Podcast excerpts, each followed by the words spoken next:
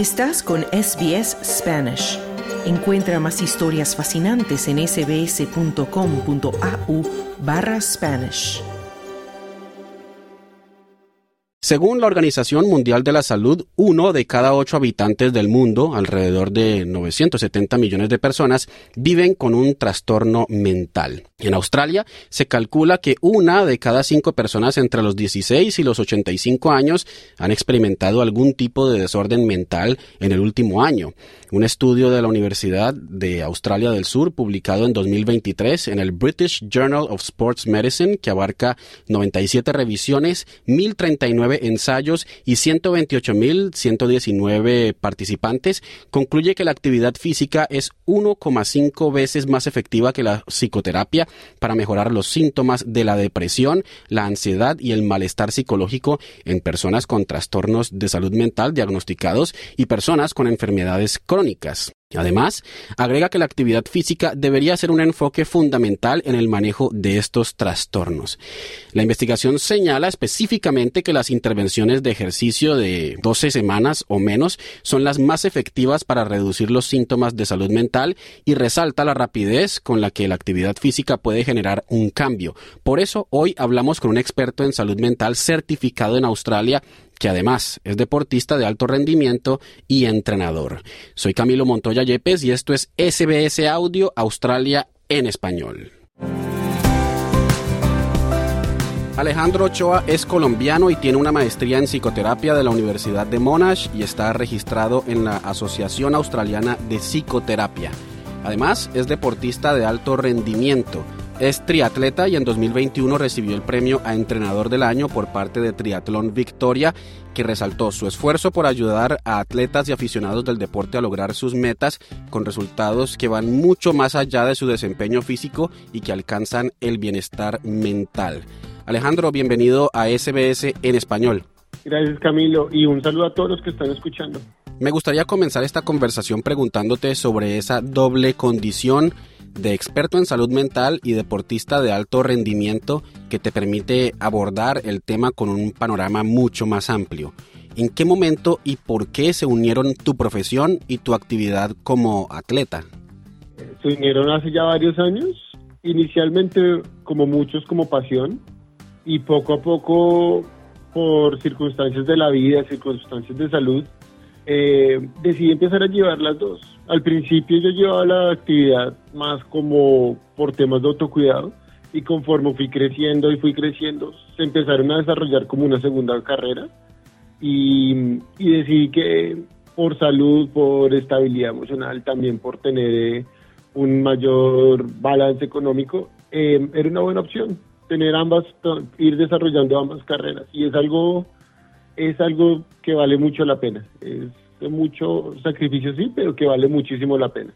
¿Cuál es la relación entre el deporte y los trastornos mentales, como por ejemplo la depresión y la ansiedad? Inicialmente es una relación en la que el deporte se vuelve un soporte emocional, es decir, el tema es que la depresión y la ansiedad no es sino, como se le define normalmente, o de la manera más técnica, una desregularización del sistema nervioso autónomo. Es decir, que empezamos a percibir muchas más cosas como un peligro en cuestión de la ansiedad, o el cuerpo, tiende, el cuerpo y la mente tienden a estar bastante sobrecargados por cualquier motivo, como la depresión. El deporte lo que se convierte es un vehículo para poder eh, soltar esa presión, para poder quitarse esa carga emocional de a poquitos y, y poder poco a poco llevar al cuerpo a un estado de calma y el cuerpo y la mente a un estado de calma. Entonces el deporte termina siendo uno de los soportes, llamémoslo así, emocionales para que la persona que pueda estar eh, bajo alguna condición de depresión o ansiedad pueda empezar a manejar eh, esas condiciones con mucha más, llamémoslo así, más claridad. Estamos en un mundo de muchos excesos, de diferentes tipos de adicciones, y me gustaría preguntarte, ¿existe una relación entre las adicciones y el deporte? Claro. El tema es que una adicción, para definirlo muy, muy rápido, es eh, una adicción es cualquier comportamiento. Cualquier comportamiento no es solo relacionado a sustancias, puede ser relacionado a cualquier actividad, cualquier actividad, trabajo, eh, ir al gimnasio, ir al gimnasio de una manera eh, compulsiva, eh, relaciones, eh, apuestas, casi que cualquier comportamiento que tengan en mente puede llegar a ser adictivo. ¿Cuál es la relación? Inicialmente lo que hace eso es que la adicción es ese comportamiento que se vuelve una respuesta para todo. Es decir, si estoy enojado, entro en este comportamiento, estoy triste, entro en este comportamiento. Tengo un problema de pareja, tengo un problema en el trabajo, tengo cualquier condición, negativa en mi día a día y me empiezo a, empiezo a entrar en este comportamiento. Lo que hace el deporte es, se vuelve una alternativa. Inicialmente el deporte es una alternativa para no estar continuamente cayendo, ya sea en sustancias, ya sea en esos comportamientos que les iba diciendo. Eh, y de esa manera la persona tiene una segunda opción mucho más saludable para poder reencaminar su su, su desahogo emocional, si lo queremos ver de esa manera. Muchas personas que nos están escuchando quizás se podrían preguntar, bueno, ¿cuál es la mejor manera de practicar deporte como método de autocuidado en salud mental? ¿Qué podrías decirles? Yo les diría, inicialmente, eh, busque algo que le guste. Yo creo que ese, ese es un consejo que inicialmente la gente dice, qué cosa tan obvia, pero realmente es algo muy importante, porque es algo en donde en donde la persona necesita también empezar a conectarse y que lo disfrute también. Y en segundo lugar, algo, yo siempre lo digo bromeando con, en, terapia y con muchos atletas, pero eh, no es tan falso, busque algo en lo que sea malo. Y yo les digo, pues, y me preguntan por qué, yo quiero ser bueno, yo les decía, porque cuando hay bueno puede haber una puede haber una presión de continuamente responder. Y la idea de que el, del deporte en sí mismo es que sea un, que sea un disfrute. Que si hay un elemento competitivo está bien, pero lo que está, lo que queremos es que no haya una presión para la persona, que la persona diga voy a disfrutarlo, voy a pasarla bien, eh, digamos si vamos a hablar de fútbol, que si voy a meter 10 goles o me meten los 10 goles, salga igualmente feliz que si voy a nadar y me nado una piscina en 5 minutos o en uno, está perfectamente bien. Y la, de esa manera que la persona no esté pensando en que tiene que responder hacia otra, hacia un objetivo únicamente, sino que está sacando ese tiempo justamente como para desconectarse, que creo que es la mejor manera de definirlo, para desconectarse de las presiones externas. Lo último que quieres es agregar una presión más a todas las presiones que manejas. Entonces, por eso yo les digo molestando, eh, escojan algo en lo que sean malos, donde no haya una expectativa de resultados más allá de simplemente disfrutar esa media hora, esa horita que están eh, usando para, para ustedes mismos. Acabas de mencionar las presiones y viendo la otra cara de la moneda, los deportistas de alto rendimiento y competencia, los atletas profesionales pueden enfrentar muchas de esas presiones. Incluso algunos muy reconocidos han tomado la decisión de renunciar, bien sea permanente o temporalmente, para cuidar su salud mental. ¿Qué impacto tienen esas presiones sobre la salud mental y cómo pueden tratarse? Lo más importante que deben saber todos es que el deporte sí es salud, pero el deporte también puede ser ansiedad. ¿Qué es lo que pasa con estos deportistas de alto rendimiento y los deportistas de competencia, los atletas profesionales, que identifican esto como una presión? Yo siempre pongo un ejemplo también, que es en caso de cuando uno se alerta, digamos, eh, cuando se me olvida pagar eh, la renta, cuando se me olvida pagar los servicios, cuando eh, me, ojalá que no, pero cuando a uno le roban algún dinero, uno entra en alerta y esa alerta es lo que hace que uno dé resultados. Es decir, el estado de alerta no es necesariamente malo. Eh, también, por ejemplo, cuando tienes un, una presentación, una entrega de algún trabajo, eso eh, te, te activa el sistema de alerta. Nosotros también necesitamos, así como estamos en alerta, necesitamos entrar a la calma, es decir, desconectarnos de esa presión. Ahora imagínate que sin importar lo que hagas, nunca llegas a ese estado de calma. Imagínate que ese peligro que tú percibes al pagar la renta, al entregar tus, tus trabajos, al responder ante alguna situación de emergencia, se mantuviera aún a pesar de haber eh, resuelto la situación. Eso empieza a, empieza a tener un, un costo al cuerpo y a la mente porque es que la activación no es meramente mental, sino que también tiene una activación física. Hay toda una segregación de, de, hormonas, la adrenalina, el cortisol, eh, hay una activación del sistema nervioso, una tensión del cuerpo, em, el sistema inmune se hiperactiva, el metabolismo también se cambia. Todo esto hace parte de lo que pasa con las presiones cuando sentimos una emergencia. Un atleta profesional nunca deja de sentir esa presión alrededor del deporte. Lo que pasa es que cuando ya es demasiado, empieza a tener, empieza a tener secuelas. Empiezan a haber muchas cosas que se llaman psicosomáticas, eh, síntomas psicosomáticos donde el cuerpo se activa, donde hay dolores, lo que ya siempre molestamos, el dolor de espalda, donde empiezan a aparecer situaciones mucho más complejas y ahí es donde por el bien mismo de ellos eh, es conveniente renunciar. Entonces el renunciar no es simplemente me siento mal, sino reconozco que esto me está trayendo problemas y hay una y potencialmente a largo plazo me puede dejar consecuencias a nivel físico, no solo emocional.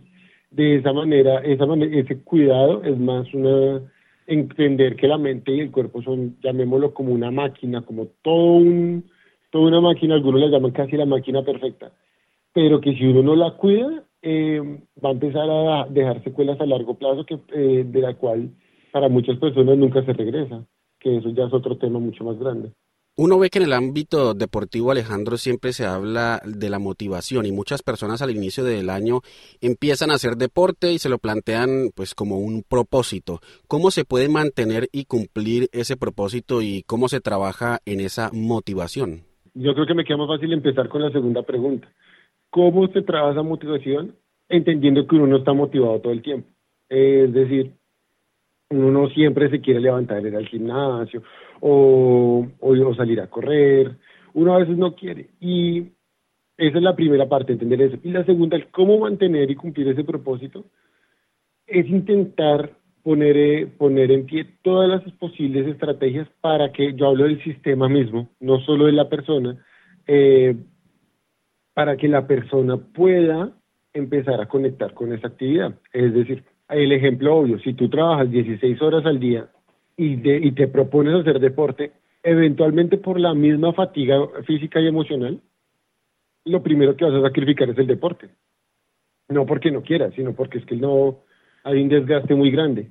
Pero si tú encuentras la manera de separar, digamos, ese, ese mm, hipotético trabajo de 16 horas a 6, 7, 8, tienes mucha más energía para volver a trabajar y no vas a tener eh, por qué sacrificarlo. Y asimismo, empezar a hacer esos pequeños cambios eh, a lo largo a lo largo de la vida, ¿no? Mm, eh, el ejemplo obvio son las horas del trabajo, pero podemos cambiarlo a cuántas horas de sueño estás teniendo, eh, la higiene la higiene del sueño, qué tipo de alimentación estás estás tomando. Entonces, si uno come continuamente cosas eh, eh, ultraprocesadas que son más difíciles de, procesar dentro del cuerpo, eh, es más, las grasas, los fritos, es más difícil que el cuerpo responda. Eh, ¿Qué tipo de amistades estás teniendo? ¿no? Si tus amistades solo te están invitando a socializar alrededor del alcohol, solo alrededor de sustancias, entonces claro que te va a costar mucho hacer deporte por mucho que sea tu propósito. Entonces, lo que uno necesita es empezar a identificar cómo hacer esos cambios y también preguntarse dónde puedo meter el deporte dentro de este sistema para que yo pueda mantenerme en, encaminado. Entonces el reto muchas veces para ser un deportista o para entrar en este mundo ni siquiera es dar arrancones deportivos, sino cambiar el sistema eh, y hacer lo que, lo que sea bueno para mí, o sea, para mí como individuo, donde me pueda priorizar a mí mismo y mi bienestar, y de esa manera empezar a, a construir este modelo de vida que quiero. De esa manera se van a dar cuenta que conforme más vayan trabajando en ese modelo de vida que quieren, más fácil es meter el deporte y más fácil es eh, encaminarse hacia lo que quieren y hacia lo que quieren construir. Por último, me gustaría preguntarte cómo sé en qué momento es hora de consultar a un experto en salud mental. Creo que la respuesta es cuando las demás estrategias o no funcionan o ya lo que ya después de haberlas aplicado sientes que ya es demasiado.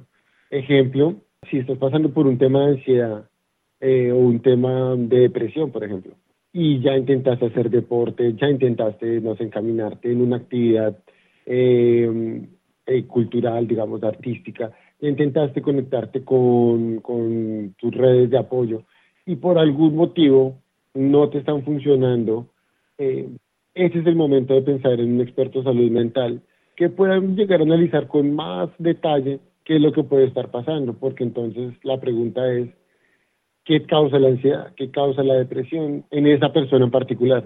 ¿Qué está ocurriendo en su vida? ¿Qué está ocurriendo en su familia, en su trabajo, en su momento actual? que hace que las diferentes estrategias que haya usado simplemente no estén funcionando. En, ese es el momento de pensar en un experto en salud mental. Cuando ya intentaste lo que estaba a la mano, para poder salir de la situación y por cualquier motivo no funciona.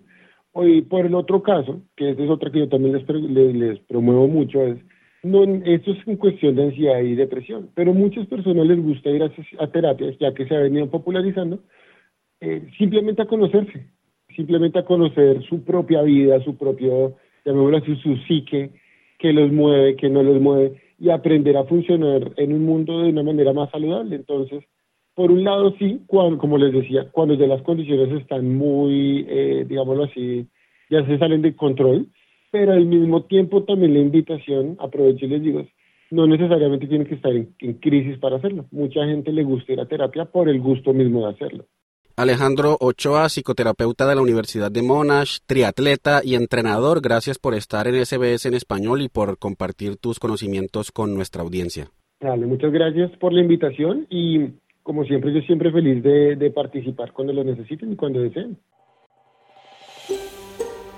¿Quieres escuchar más historias como esta? Descárgatelas en Apple Podcasts, Google Podcasts, Spotify o en tu plataforma de podcast favorita.